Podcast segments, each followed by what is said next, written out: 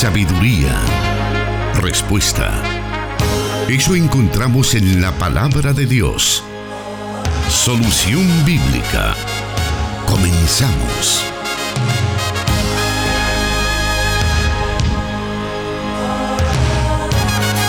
Estamos listos para presentarle solución bíblica en esta nueva oportunidad que Dios nos permite estar llegando hasta donde usted se encuentra, sintonizando la señal del 98.1 FM Plenitud Radio, también 100.5 FM para todo El Salvador, Restauración, también 1450 AM en la ciudad de San Miguel. Gracias por estar ya listos para compartir con nosotros la señal de solución bíblica. También a quienes están pendientes de nosotros a través de Facebook Live Estamos muy contentos de poder saludarle y también de poder saludar ya con nosotros al pastor Jonathan Medrano, quien es el encargado de responder a cada una de sus preguntas. Bueno, un saludo para toda la audiencia del 98.1 FM, para quienes nos escuchan acá en el occidente de la República, también aquellos que nos escuchan a través de 105 FM Restauración en todo el territorio nacional también aquellos hermanos que en Guatemala nos están sintonizando a través de nuestra emisora hermana Cielo, FM. Sí. Eh, les enviamos un saludo desde acá, desde los estudios de Plenitud Radio. Sí, también queremos agradecer a todas a todos nuestros oyentes que se comunican con nosotros por los diferentes medios que se disponen, como es el WhatsApp, la línea telefónica, y todos esos medios que usted utiliza para comunicarse con nosotros y hacer llegar sus preguntas. Recuerde que cada una de ellas es respondida por orden de llegada, son varias de las que tenemos y le invitamos para que mientras usted espera su pregunta pueda aprender de otras que han formulado nuestros oyentes. De hecho, es uno de los comentarios recurrentes. Algunos oyentes dicen, yo no he formulado mi pregunta, pero sin embargo he estado aprendiendo muchísimo acerca de este programa. Así que, qué bueno por ello y estamos listos entonces para iniciar esta tarde. Vamos a comenzar con la primera pregunta de esta tarde y nos dice de la siguiente manera.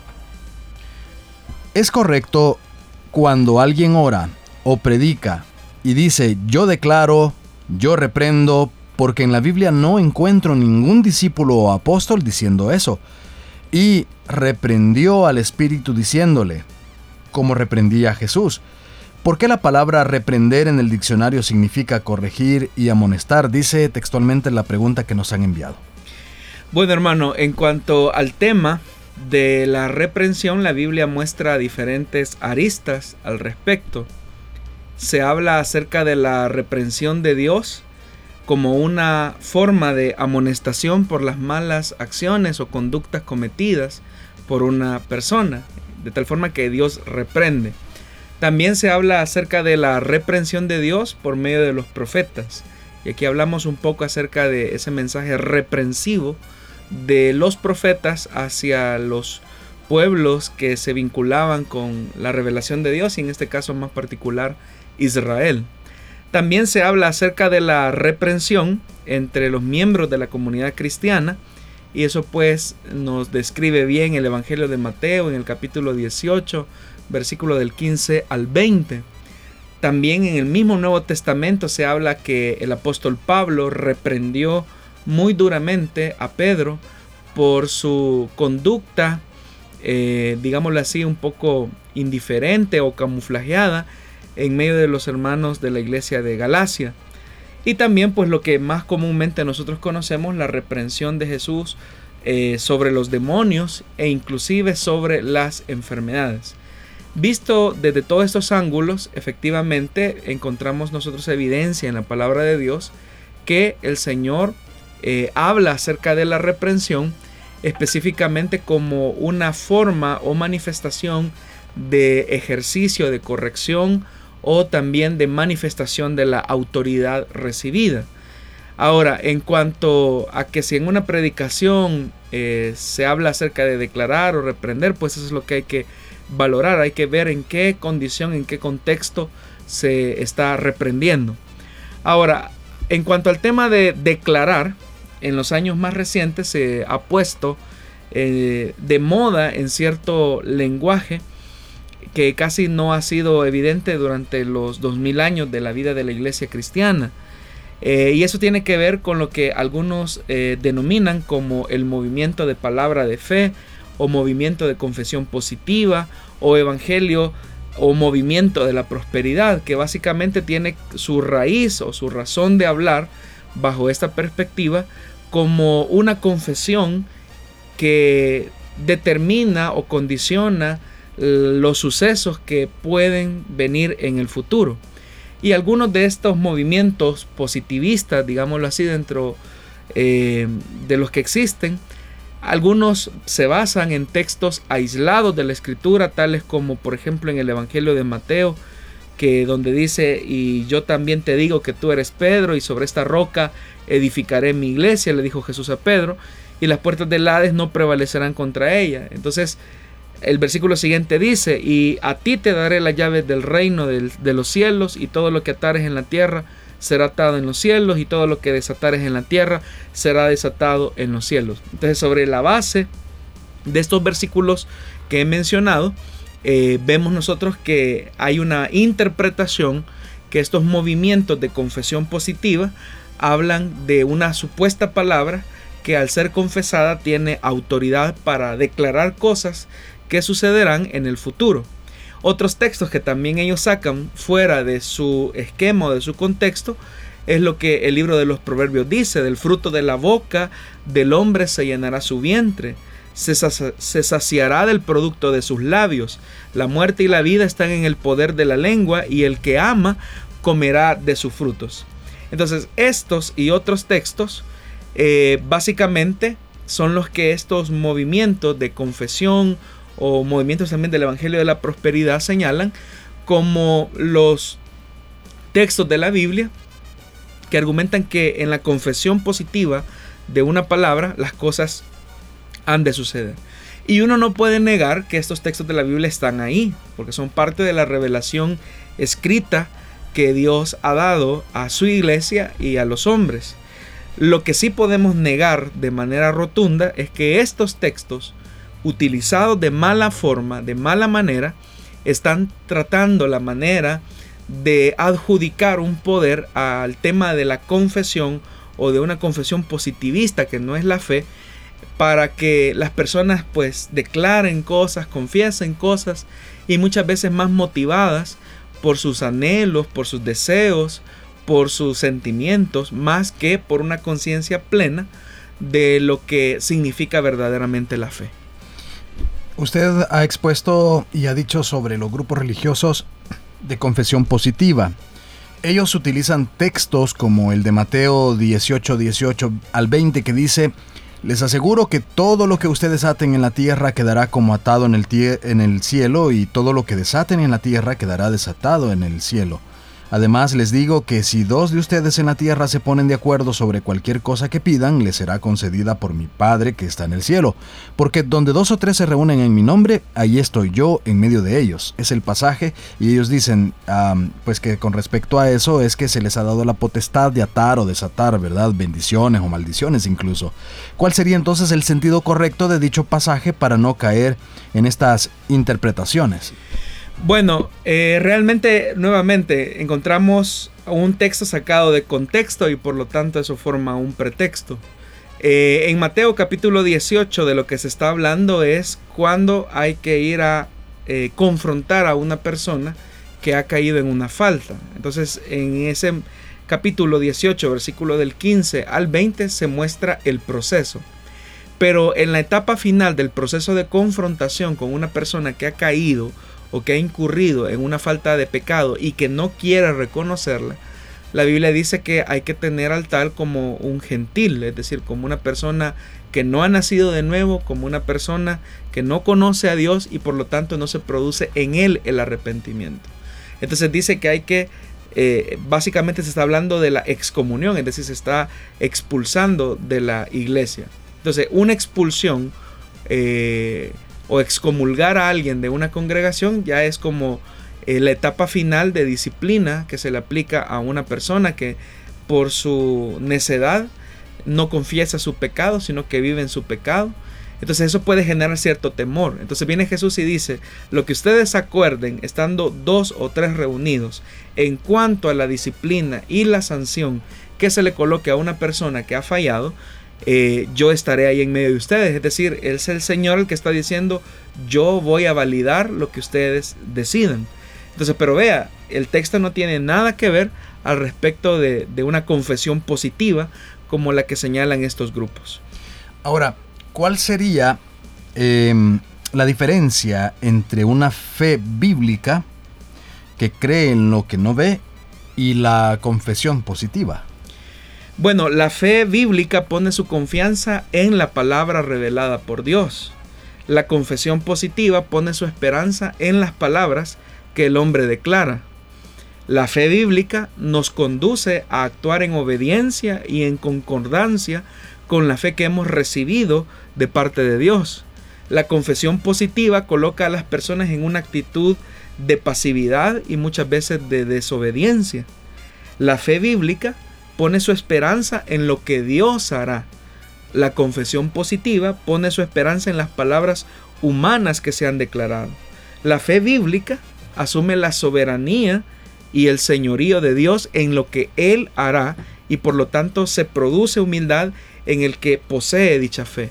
Pero la confesión positiva coloca al hombre en un peldaño de arrogancia que le hace creer que Él es su Señor, que Él es el Señor delante de Dios y por lo tanto le puede ordenar a Dios lo que Él debe de hacer. Entonces ahí encontramos como unas diferencias generales entre lo que es la fe bíblica y la confesión positiva. Muy bien, gracias por esa respuesta. Gracias a usted por estar pendiente de nuestra programación de específicamente Solución Bíblica que transmitimos en vivo todos los martes a las 5 de la tarde. Así que si nos acaba de sintonizar, bienvenido a este programa. Vamos a hacer en estos momentos una pausa y ya vamos a regresar con más respuestas esta tarde.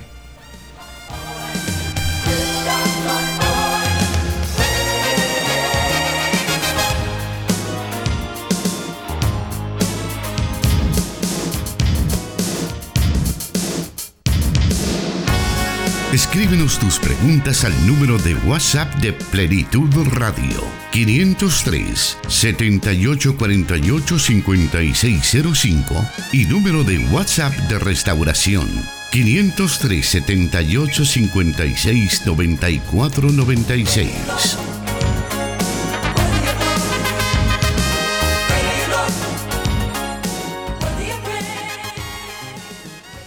Bueno, gracias por estar nuevamente con nosotros acá, listos para poder seguir adelante con este programa. Queremos ahora ir a la segunda pregunta de esta ocasión y nos dice de la siguiente manera. Existen algunos pastores que han convertido las iglesias en imperios familiares. Ordenan a sus hijos y nietos como pastores, tomando como base que Dios le dijo a David que no faltaría sucesor. ¿Es esto correcto, pastor? Bueno, en cuanto al texto de la Biblia que se saca de contexto para armar nuevamente otro pretexto, es verdad que Dios le dio esa promesa a David y ha tenido fiel cumplimiento en la persona de Jesús. Pero debemos de entender que ese pasaje de la Biblia está hablando acerca de la monarquía, no del ministerio. Con respecto a que existen congregaciones, denominaciones, donde las cosas se manejan de, esta forma, eh, lo que podríamos llamar nepotismo, eh, es una realidad. Hay congregaciones donde efectivamente el pastor toma la decisión de suceder eh, la iglesia a sus hijos y estos hijos a sus nietos y se colocan, digamos, o se, se, colocan estas personas en privilegios de dirección dentro de una iglesia solamente sobre la base de la, del parentesco que se tiene. Pero esto con el tiempo va generando grandes y serias deformaciones, porque nosotros debemos de entender que la naturaleza de la iglesia exige que los privilegios que se ejercen adentro de la misma deben de ser por un auténtico llamado que Dios hace a la persona por el esfuerzo, la dedicación y el servicio que se ofrece con diligencia a Dios dentro de su obra. Hay que hacer una mención, si la persona que es ordenada al ministerio eh, para suceder a un ministro eh, es hijo del pastor, pero tiene estas cualidades, pues lo del parentesco queda en segundo plano. Lo que prima es su llamado, su dedicación, su servicio. Es lo que debe de fundamentar eh, una decisión de tal envergadura, pero no debe ser el simple hecho de estar emparentado con el ministro que, que está saliendo. Usted ha mencionado que uno de los elementos importantes para ser ordenado como ministro al interior de una denominación es el llamado. ¿Cómo puede saber una persona que ha sido llamada al ministerio? Y por otra parte, en una iglesia celular como la nuestra, eh, se corre el peligro que sobre la base del activismo celular, no del servicio genuino, se coloque a una persona inapropiada como obrero o como pastor, como le conocemos nosotros al interior de Misión Cristiana Elim y eso puede generar un enorme daño en las ovejas. ¿Cómo se podría entonces evitar caer en este peligro? Bueno, respondiendo a la primera parte de la pregunta, ¿cómo saber si yo he sido llamado al ministerio? Lo cual es una pregunta importante. Hay tres interrogantes que las personas deben de, hacerse. La primera es, eh, ¿para qué Dios me trajo a este mundo? ¿En qué área Dios me quiere utilizar? ¿Será que Dios me quiere utilizar como ministro de la palabra? Y si es así, la segunda pregunta tendría que hacerse, ¿dónde Dios quiere que yo ejerza el ministerio al cual Él me ha llamado? Y una tercera pregunta para decir que el llamado al ministerio ha madurado es cuándo es que Dios desea que yo comience a ejercer el ministerio. Ahora, usted hace una segunda pregunta, hermano, y es que en iglesias celulares como la nuestra, donde sobre la base del activismo celular eh, podemos eh, caer en, un peligro. Eh, yo quisiera leer textualmente un, un, blog escrito por nuestro pastor general publicado el día jueves 4 de octubre de 2018 en relación al ascenso en la estructura celular. Y el pastor describe lo siguiente, la estructura del trabajo celular en algunas iglesias es jerárquica. Va desde el líder, pasando por los supervisores, los pastores de zona y llegando hasta los pastores de distrito. El ascenso en esa jerarquía se produce por eh, medio del mérito, dice el pastor. Los mejores líderes son promovidos a supervisores, los mejores supervisores son promovidos a pastores de zona, los mejores pastores de zona son promovidos a pastores de distrito. En ese ascender, el principio de Peter puede entrar en acción. Lawrence J. Peter, catedrático de Ciencias de la Educación de la Universidad del Sur de California y autor eh, del principio de Peter, afirma que en una jerarquía todo empleado tiende a ascender hasta su nivel de incompetencia. Las personas ascienden hasta llegar a un puesto en el que no pueden ya cumplir con su responsabilidad. Con el tiempo, todo puesto tiende a ser ocupado por una persona incompetente para desempeñar sus obligaciones y eso hace que el trabajo sea realizado por los empleados que no han alcanzado todavía su nivel de incompetencia y que siguen en un escalón abajo de la jerarquía. El principio de Peter también puede llegar a cumplirse en la estructura de trabajo celular. Y vea lo que dice el pastor Mario en esto. ¿Cómo puede evitarse tal cosa? Que tiene que ver con su pregunta. La única manera es utilizando criterios que vayan más allá del activismo. Hay que tomar en cuenta otras cualidades como la madurez, la espiritualidad, el conocimiento de la Biblia, la capacidad para aconsejar, las habilidades para, para pastorear, la justicia, la integridad. Es decir, no se debe otorgar a las personas una posición para la cual no poseen ni la madurez espiritual ni emocional para poderla desempeñar.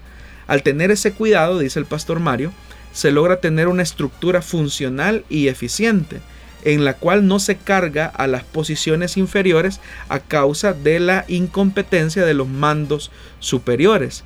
De esa manera el trabajo se distribuye equitativamente y cada quien tiene un mentor adecuado que le permite dar lo mejor de sí. Entonces el pastor Mario señala algunos eh, elementos que deberían de ayudarnos eh, a valorar eh, cuando una persona realmente está apta para ocupar una posición dentro del sistema celular como la de un pastor de zona eh, o obrero, como también se conoce, eh, sobre la base no solamente del, mero, del, mérito, es decir, que no sobre la base de que multiplicó el, el sector unas tres veces. O sea, ese es un elemento importante, el sistema celular es un elemento importante a, tomar en, a tomarse en cuenta al momento de colocar a una persona como obrero o pastor al frente de una zona. Eh, pero aunque es un elemento importante, no es el más determinante.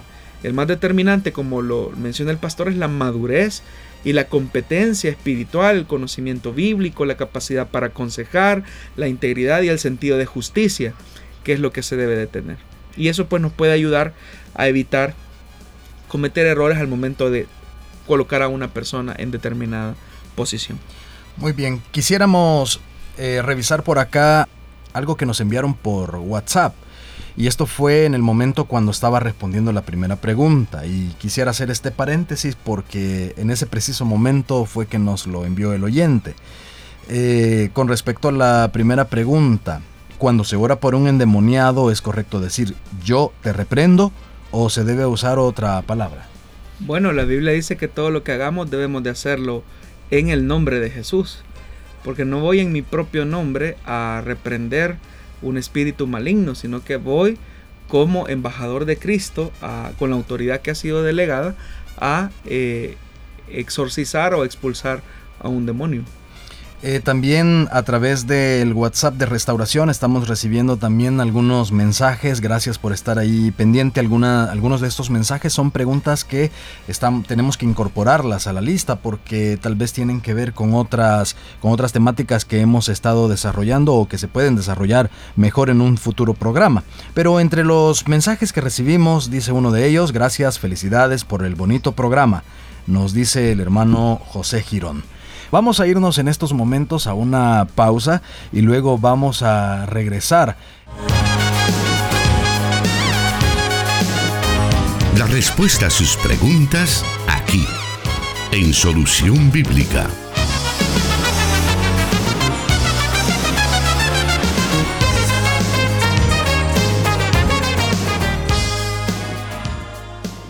Vamos a la tercera pregunta de este programa. Y nos dice nuestro oyente de la siguiente manera. ¿Podría explicar lo que la Biblia dice con respecto al pudor, recato y modestia? Bueno, en relación, hermano, al pudor, recato y modestia, la primera epístola a Timoteo capítulo 2 versículo 9 es la que dice que las mujeres deben de ataviarse o vestirse con ropa decorosa, con pudor y con modestia. Eh, realmente estas palabras a veces suenan un poco desconocidas para nosotros, pero llama la atención lo que implica cada una de ellas. Eh, lo primero que el escritor a Timoteo reconoce es que el deseo legítimo de las mujeres de adornarse y de arreglarse. Pero la frase con la que inicia este texto es que la mujer se vista o se adorne de manera decorosa. Eh, esa frase, eh, como lo señalamos en un programa anterior, puede ser traducida literalmente que se adornen con una ropa adornada, es decir, que haya una dedicación en cuanto al tema del arreglo que la mujer tiene. Ahora, las palabras que se utilizan, eh, como el atavío y el decoro, en el caso, por ejemplo, de la Reina Valera, proceden de una misma raíz y es la palabra cosmos que, y la palabra cosmeo, de donde viene nuestra palabra cosmético. Ah, la palabra cosmos lo que significa es orden, es un arreglo, es algo que tiene coherencia. Y lo contrario del cosmos sería el caos, que es el desorden. Entonces lo que Pablo está eh, diciéndole a las mujeres es que su vestimenta tiene que ser con mucho orden, es decir, tiene que haber una coherencia en la forma en cómo ellas se arreglan, se visten en relación a la espiritualidad que ellas manifiestan ser. Por eso es que las mujeres deben de adornarse con eh, de manera eh, eh, ordenada, coherente. Entonces, una mujer de Dios no debe de parecer un caos, sino que tiene que ser con un orden como tal. Ahora, lo otro es que se habla acerca del el pudor. Y la palabra eh, pudor lo que tiene que ver es con un sentido de humildad. Es decir, la palabra tiene eh, la idea o la connotación que la vestimenta de la mujer debe de ser humilde. No estamos hablando eh, de hilacha, ¿verdad? O que con la intención de parecer humilde yo ocupo la peor de mis ropas. No, sino que lo que está hablando es de que no exista la extravagancia o la sensualidad, sino que debe de haber un sentido de humildad, de sencillez. Es decir, que siendo que ellas manifiestan una vida íntegra y sencilla, pues eso también tiene que ser reflejado en su pudor. Y otra de las cosas que se menciona, que es por lo cual el oyente pregunta es con relación al recato. Es decir, ¿quién es una persona recatada? Eh, el recato tiene que ver con el tema del autocontrol. Habla del sentido común, habla de, una, de un equilibrio mental. Es decir, que una persona recatada en su forma de vestir se viste adecuadamente a su sexo, se viste adecuadamente a la condición y al ambiente en el cual eh, se va a exponer. Entonces, esas implicaciones es lo que, de lo que se deriva la palabra eh, decorosamente, pudorosamente y con recato o buen juicio. Una de las cosas que usted mencionó fue que se viste de acuerdo a su sexo. Hay algunas personas que dicen los pantalones son exclusivamente de los para los hombres. Eh, ¿qué, ¿Qué se pudiera decir al respecto por si alguien lo podría estar preguntando? Bueno, el detalle es que en, temas así bien específicos, ¿verdad? Donde se, toma como un criterio de cómo vestirse o, qué tipo de ropa refleja el pudor o el recato de una persona, es ahí donde interviene definitivamente e, este tipo de pasajes de la Biblia. Entonces una persona, una mujer por ejemplo, puede utilizar falda, pero esa falda no ser decorosa, no ser pudorosa. Eh, o a la inversa, una mujer puede utilizar un pantalón y no ser decoroso y no ser pudoroso. Y lo mismo puede ocurrir en el caso del hombre. El hombre puede utilizar un pantalón que no es decoroso, que no es pudoroso, o una camisa que no es decorosa, que no es pudorosa, que no habla de un buen sentido del juicio. Eh, es decir, no podríamos nosotros determinar esta prenda si es espiritual y aquella no lo es. Lo que debe de primar es lo que la Biblia dice. Debe de haber recato, debe de haber prudencia cualquier cosa que se diga acerca de determinada prenda es simplemente la interpretación de una persona, pero no es lo que la Biblia dice. Hay que tener cuidado con tratar la manera de meterle a la Biblia cosas que la Biblia no dice. Lo que la Biblia dice es que la mujer debe de vestirse con recato, con pudor y con modestia. Eso es todo lo que la Biblia dice. Lo que nosotros podamos decir de ese texto, eh, que si esta ropa es pudorosa, aquella no lo es, o esto sí es decoroso, pues eso va, a estar determinado por la conciencia de la persona y de la, y de la creyente. Uno de nuestros oyentes que está conectado en el Facebook Live nos está preguntando por eh, cuál es el título y dónde puede encontrar la publicación del pastor Mario Vega que usted eh, le dio lectura hace unos minutos. Bueno, usted puede encontrar la publicación del pastor Mario en el apartado dentro de la web de Misión Cristiana Elín blog de células que se multiplican y la fecha es el jueves, em, jueves 4 de octubre del año 2018. Usted puede encontrar ahí completo el, el escrito del pastor Mario y el título es El ascenso en el sistema celular. Muy bien, gracias. Vamos ahora sí a hacer una pausa en estos momentos. Siga con nosotros acá en Solución Bíblica.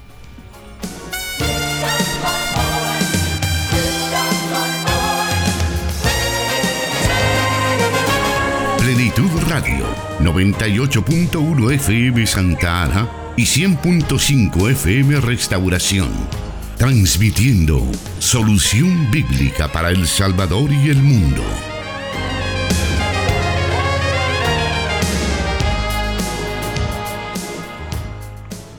Seguimos en Solución Bíblica esta tarde y también queremos invitarle para que usted pueda, después de esta transmisión en vivo, revisar algún momento en el que usted quiso tomar nota de, alguna, de algún dato que el pastor Jonathan Medrano ha mencionado.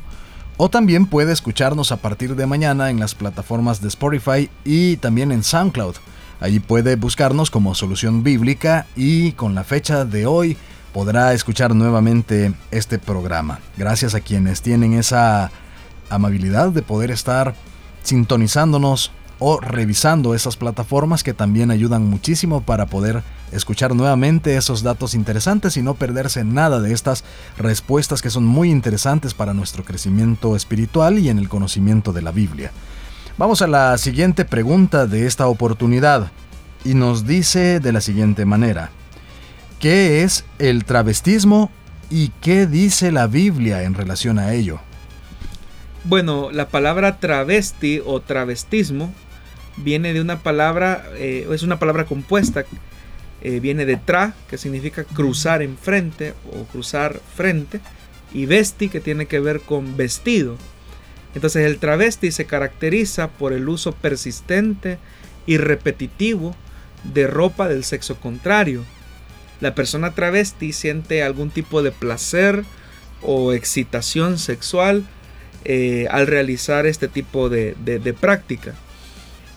Es interesante que este tipo de conducta hasta hace algunos años predominaba más en hombres que en mujeres. Sin embargo, hoy con el tema de la ideología de género, que ha sido una deformación del uso del lenguaje, eh, ha habido una manifestación, una proliferación de travestismo, eh, especialmente en el mundo occidental. Ahora, ¿qué es lo que dice la Biblia en relación al travestismo? Lo que la Biblia dice en el libro de Deuteronomio capítulo 22, versículo 5 es, la mujer no se pondrá ropa de hombre, ni el hombre se pondrá ropa de mujer, porque el Señor tu Dios detesta a cualquiera que hace tal cosa.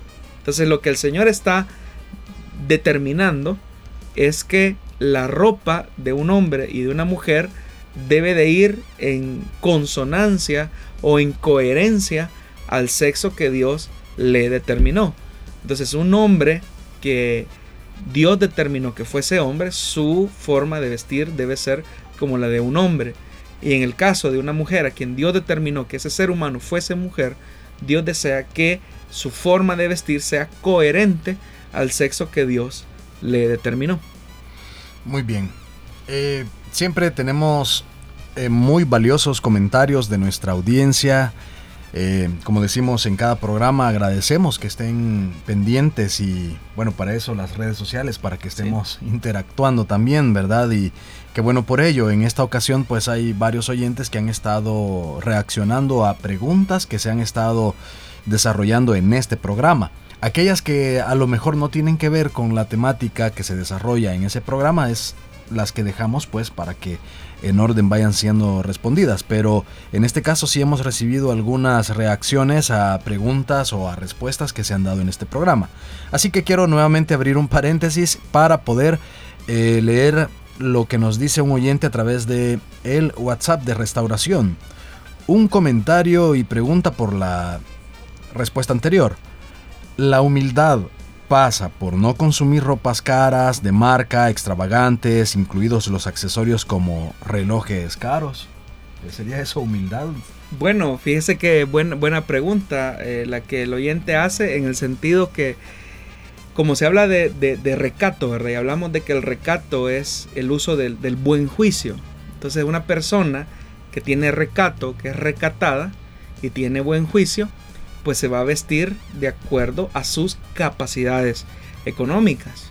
Hay personas, por ejemplo, que visten ropas que no pueden costear. O sea, hay trajes, por ejemplo, un traje puede costar, ¿qué? 50 dólares y esa es su capacidad. Y una persona que tenga buen juicio dirá, bueno, yo puedo comprarme un traje de 50 dólares, no de 100. Cuando una persona que tiene capacidad adquisitiva de 50 dólares, pero pretende comprar un traje o una vestimenta de 500 dólares, pues no está siendo una persona recatada, o más bien dicho, no está teniendo una persona, no está siendo una persona con buen juicio. Es ahí volvemos al tema de la vanidad, porque la vanidad lo que exacerba es el tema de la apariencia. Entonces, cuando una persona aparenta con su forma de vestir algo que en realidad no es o que no tiene, es una persona que no está siendo recatada o, que no está manifestando un buen juicio. Em, también otro de nuestros oyentes está comentando, bendiciones hermanos de Radio Elim en cuanto a al tema que están desarrollando de acuerdo a la vestimenta de las mujeres. Hay iglesias que exigen que la mujer se atavíe en la cabeza o se tape en la cabeza con mantelina, ya que según escritura Pablo así lo menciona, ¿es correcto o no? Y bueno, esa pregunta se respondió hace un par de programas. Vamos a buscar exactamente el número de programa o el link donde se respondió esa pregunta para que nuestro oyente pueda escucharlo eh, largo y tendido esa respuesta. También nos están escribiendo y saludamos a nuestro hermano Eric Flores. Él está en San Salvador sintonizándonos en su trabajo. Y él nos y su trabajo es precisamente en la ruta 23. Así que un saludo muy especial para nuestro hermano que está conduciendo ese autobús y a sus eh, tripulantes o a sus usuarios. usuarios. Vamos a irnos a una nueva pausa y regresamos con más respuestas a sus preguntas.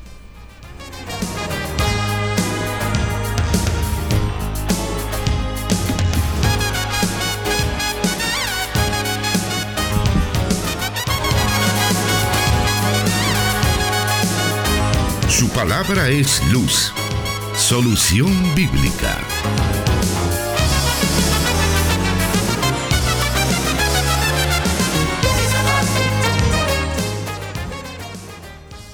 Gracias por estar con nosotros. Tenemos varios minutos aún para poderlos disfrutar, para poderlos compartir. Yo digo disfrutar porque recuerdo cuando escuchaba este programa hace mucho tiempo y pues no nos no sentíamos, ¿verdad? La hora que duraba para poder escuchar las respuestas que muchas veces eh, a inquietudes, a preguntas que nosotros mismos tenemos. A veces sucede que no hayamos cómo formular una pregunta, cómo redactarla, cómo hacernos entender para que nos den una respuesta adecuada.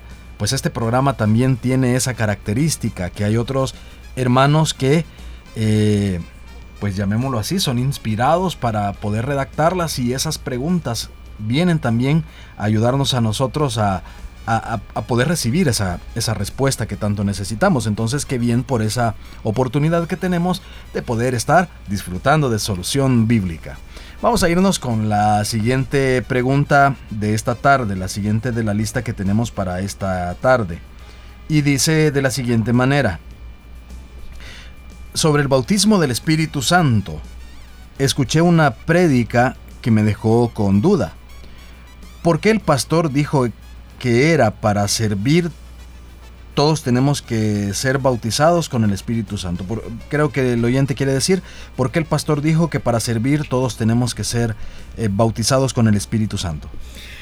Bueno, es bien difícil dar la razón por la cual una persona dijo algo, ¿verdad? Pero puedo intuir eh, sobre la base de la escritura que el, el pastor se refería a que el servicio, el servicio a Dios al interior de una congregación local se liga estrechamente con la tarea que tenemos como creyentes de dar testimonio, de anunciar eh, las buenas nuevas de salvación.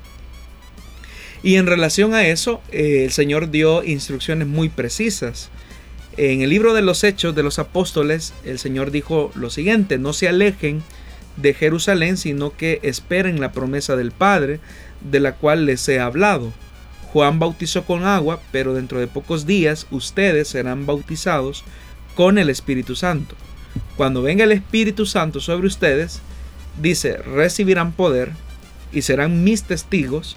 Ahí la palabra testigo en el griego es la palabra eh, mártir, es decir, una persona que da la vida por sus convicciones, que las anuncia, y dice el texto, eh, recibirán poder y serán mis testigos, tanto en Jerusalén como en toda Judea y Samaria y hasta los confines de la tierra. Es decir, que es el mismo Señor quien está diciendo que para la tarea de evangelización y de servicio dentro de su eh, comisión, dentro de su obra, pues es indispensable eh, tener la llenura del Espíritu Santo. Eh, ¿Será que el bautismo en el Espíritu Santo es para una determinada una área dentro de los cristianos o para quiénes es el bautismo en el Espíritu Santo? Bueno, el libro de los Hechos en el capítulo 2, versículo 38 al 39 dice de la siguiente manera, eh, en efecto, la promesa es para ustedes, para sus hijos y para todos los extranjeros, es decir, para todos aquellos a quienes el Señor, nuestro Dios, quiera llamar. Entonces la promesa del bautismo en el Espíritu Santo o con el Espíritu Santo es una promesa para todos aquellos a quienes el Señor nuestro Dios quiera llamar. Si usted ha nacido de nuevo, la promesa es para usted. ¿Hay condiciones para poder recibir el bautismo en el Espíritu Santo? Bueno, la única condición que existe para recibir el bautismo en el Espíritu Santo es haber nacido de nuevo, porque como lo leímos en el versículo anterior, dice para todos a quienes el Señor quiera llamar. Es decir, entonces el único requisito es haber sido llamado por Dios, es decir, haber nacido de nuevo, haber recibido a Jesús en nuestro corazón. Fuera de ese requisito, ya no hay. Hay personas que dicen, no es que para recibir el bautismo en el Espíritu Santo hay que ser bautizado en agua. Pero textos de la Biblia nos dan testimonio que dentro de la comunidad cristiana hubo creyentes que lo recibieron sin ni siquiera ser bautizados en agua. Por ejemplo, en el libro de los Hechos, capítulo 9, versículo 17 dice, Ananías se fue y cuando llegó a la casa le impuso las manos a Saulo y le dijo, hermano Saulo, el Señor Jesús que se te apareció en el camino, me ha enviado para que recobres la vista y seas lleno del Espíritu Santo. Y efectivamente eso ocurrió. Saulo, que tenía tres días de conversión, que no había sido bautizado en agua, en ese momento en el que Ananías llegó a ministrarlo, efectivamente él recibió el bautismo con el Espíritu. Entonces no es un requisito el ser bautizado en agua. Otras personas pueden decir, bueno, es que para recibir el bautismo en el Espíritu Santo eh, hay que desearlo fervorosamente, hay que desearlo profundamente. Pero igualmente encontramos ejemplos como en el caso de Saulo. Saulo ni siquiera sabía que era el bautismo en el Espíritu Santo. Vemos el caso de la casa de Cornelio, que ellos eh, también ni siquiera estaban esperando una manifestación sobrenatural. Y así podemos encontrar diferentes casos.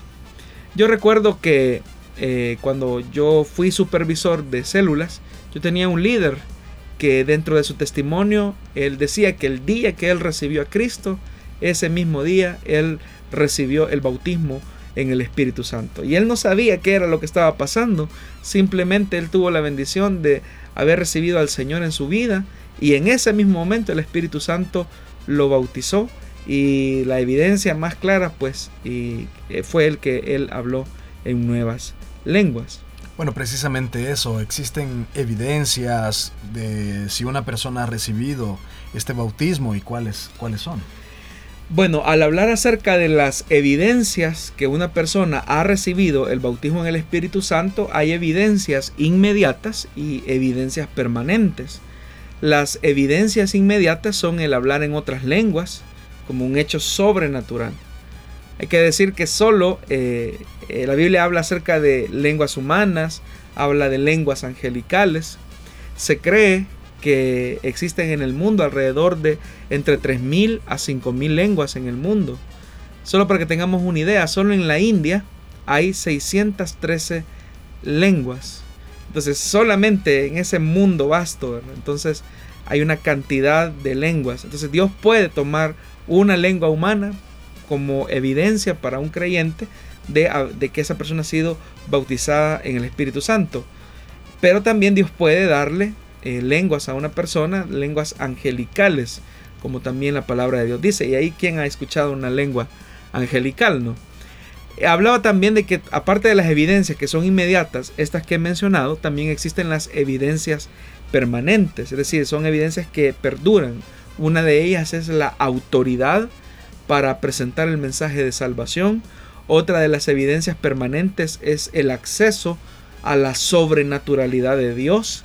Es decir, que el bautismo en el Espíritu Santo es como una llave que abre eh, una puerta a la manifestación sobrenatural de Dios, eh, los otros dones que el Señor también ha entregado a su iglesia. Y también otra de las evidencias permanentes de haber recibido el bautismo en el Espíritu Santo eh, es la fortaleza para resistir las luchas y las adversidades. Es decir, que en el momento de la persecución o en el momento del martirio, el haber sido bautizado con el Espíritu nos permite tener esa fuerza, esa resistencia para eh, enfrentar esas luchas. Fuera de estas evidencias que he mencionado, no existen otras evidencias en las escrituras. ¿Cómo opera el milagro cuando se recibe el, bautismo en el Espíritu Santo? Bueno, alrededor de esto, hermano, han habido muchas malas interpretaciones porque hay personas que creen que cuando una persona ha recibido el bautismo en el Espíritu Santo, pues el Espíritu Santo tiene que moverle sus labios o van a sentir una experiencia eh, extraña en su cuerpo. Ellos imaginan que como que el Espíritu los va a agarrar como una especie de, de moped o, de títere eh, y que el Espíritu les va a mover los labios y no es así, no es así. Eso no sería eh, una llenura del Espíritu. Eh, de hecho, que el Espíritu Santo no opera de esa forma.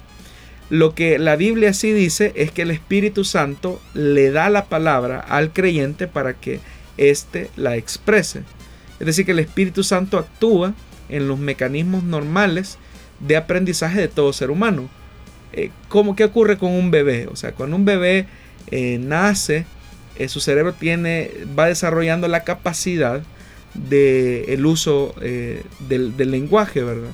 Entonces, dependiendo, ¿verdad?, dónde haya nacido, el, bebé va a comenzar a escuchar palabras, esas palabras llegan a la mente y al llegar a la mente el bebé pues comienza a articularlas, eh, él comienza a hablarlas. Entonces, eso es lo que va ocurriendo en el, en el plano natural de la vida. Ahora, cuando el Espíritu Santo eh, bautiza a una persona y le da por evidencia e inmediata el hablar en otras lenguas, el Espíritu Santo hace efectivamente lo mismo. El Espíritu Santo coloca una palabra en la mente, pero será el creyente el responsable de pronunciarla. Evidencia de esto lo encontramos en el libro de los Hechos de los Apóstoles, en el capítulo 2, versículo del 3 al 4, que dice, y se les aparecieron lenguas como de fuego, que repartiéndose se posaron sobre cada uno de ellos. Todos fueron llenos del Espíritu Santo y vea lo que dice. Y comenzaron a hablar en otras lenguas según el Espíritu les daba la habilidad para expresarse. Entonces era el Espíritu Santo el que ponía la, palabra eh, en lengua desconocida, pero eran los creyentes los encargados de eh, pronunciarla. Entonces es una combinación del Espíritu Santo, quien da una lengua desconocida como evidencia de haber sido bautizado, pero es la responsabilidad del creyente de pronunciarla, de, eh, de, pronunciarla en el momento en que esas condiciones se están propiciando. Agradecemos nuevamente a quienes se han unido durante la transmisión de este programa a través de Facebook Live y por ahí uno de nuestros oyentes nos dice, bendiciones hermanos, Dios le siga respaldando su ministerio. Saludos desde Midland, Texas. También nos están saludando algunos hermanos reportándonos acerca de estar ya escuchando bien la transmisión a través de Facebook Live. Agradecemos también a nuestros oyentes que se comunican por medio de WhatsApp en Restauración, también acá en Plenitud Radio. Saludos a nuestros hermanos en Guatemala. A través de Cielo FM 89.1 nos reportan que están recibiendo por ahí algunos comentarios de, nuestro, de los oyentes que se encuentran en los departamentos de Huehuetenango, Quetzaltenango y Totonicapán. Saludos también a nuestros hermanos en Quiché. Ahí nos están sintonizando, nos hicieron un comentario al respecto durante, durante este, esta semana. Vamos a irnos a una nueva pausa y vamos a regresar con la última pregunta de esta tarde.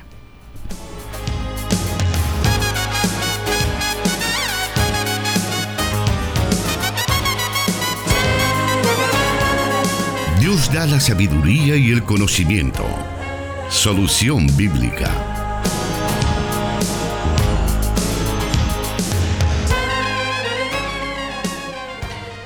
Y seguimos ya en la parte final. Quisiéramos tener más tiempo para responder a todo lo que, nuestros oyentes nos están escribiendo.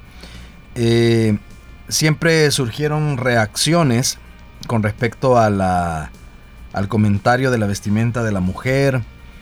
Eh, hay varios que están pues comentando al respecto, así que en su momento vamos a estar tocando nuevamente ampliamente quizás este tema para que usted pueda estar pendiente. Eh, la familia Siquina nos está saludando y nos dice, hola hermanos, saludos desde México. Felicidades por compartir lo que ustedes estudian. Gracias hermanos, es de, gran bendición.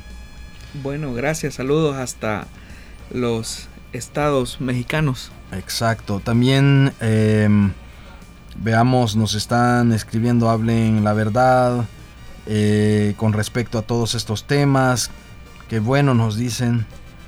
Y bueno, en sí, pues varios comentarios de personas que nos están sintonizando y en, medio del tránsito pesado en San Salvador sobre todo, aunque quizás en cualquier parte del país vamos a encontrar ciertas dificultades. Hasta ahí un saludo especial para usted. Vamos a irnos a la siguiente pregunta, vamos a esperar que los minutos que faltan para finalizar nos alcancen y dice de la siguiente manera. ¿La iglesia cristiana evangélica ya existía antes de Martín Lutero o se forma con Martín Lutero? Bueno, es innegable que las raíces teológicas eh, del evangelicalismo, por decirlo de alguna forma, como sociológicamente se, menciona, eh, hunde sus raíces en la reforma protestante. Sin embargo, eh, ser protestante no es lo mismo ser evangélico. Eh, son dos términos totalmente diferentes. El movimiento evangélico como tal, eh, aunque tiene raíces en la reforma protestante, tiene eh, como un crecimiento y, y, alcanza un nivel de identidad con lo que se conoce como el suceso del primer y segundo gran despertar, que se produce como resultado del avivamiento en el Reino eh, Unido o en Inglaterra o, y también en los Estados Unidos. Estamos hablando allá del siglo XVIII y siglo XIX, es decir, cuando hunde sus raíces en la experiencia de los movimientos de santidad o movimientos pietistas, como también se le conocen, que tuvieron una identidad de fe eh, bíblica en relación a los postulados de la reforma protestantes, pero que se comprenden a sí mismos como eh, un segmento de la iglesia que es totalmente diferente. Y es ahí, por ejemplo, donde encontramos eh, facciones particulares como el metodismo eh, wesleyano o también el movimiento moravo, que tuvo su particularidad con este personaje muy conocido, Nicolaus Ludwig von Zinzendorf, y todo este movimiento que posteriormente del evangelicalismo generó lo que se conoce como el pentecostalismo. Entonces, podemos decir que efectivamente la iglesia evangélica o el evangelicalismo, aunque hunde sus raíces eh, teológicas en algunos postulados de la reforma protestante, adquiere su identidad eh, como, como grupo eh, después de lo que se conoce como los grandes avivamientos en Inglaterra y en los Estados Unidos. Muy bien, el tiempo ha llegado a su final para nosotros en esta oportunidad. Eh, saludamos nuevamente a muchos de nuestros oyentes que interactúan con nosotros por las redes sociales y por acá pues la oyente o el oyente Sandoval Lucitas dice gracias hermano, nos estaba comentando que ya tiene que ir a dormir y por esa razón iba a dejarnos de escuchar o de vernos porque se encuentra en Italia. Entonces en estos momentos ya es algo noche por allá nos dice y que en el momento en que el programa sea colocado en las plataformas de Spotify o SoundCloud, él estará pendiente de nosotros. Gracias pastor por haber eh, estado con nosotros. Hermano Miguel, gracias. El privilegio siempre es nuestro de compartir con la audiencia lo que la palabra de Dios nos enseña en relación a diferentes eh, sucesos bíblicos o inquietudes del día a día que como creyentes vamos teniendo. Recuerde, eh, como ya lo mencionaba nuestro director de Plenitud, eh, este programa va a estar disponible ya a partir del día de mañana en las plataformas digitales correspondientes. Gracias por habernos escuchado. Será hasta la próxima semana cuando presentemos nuevamente Solución Bíblica.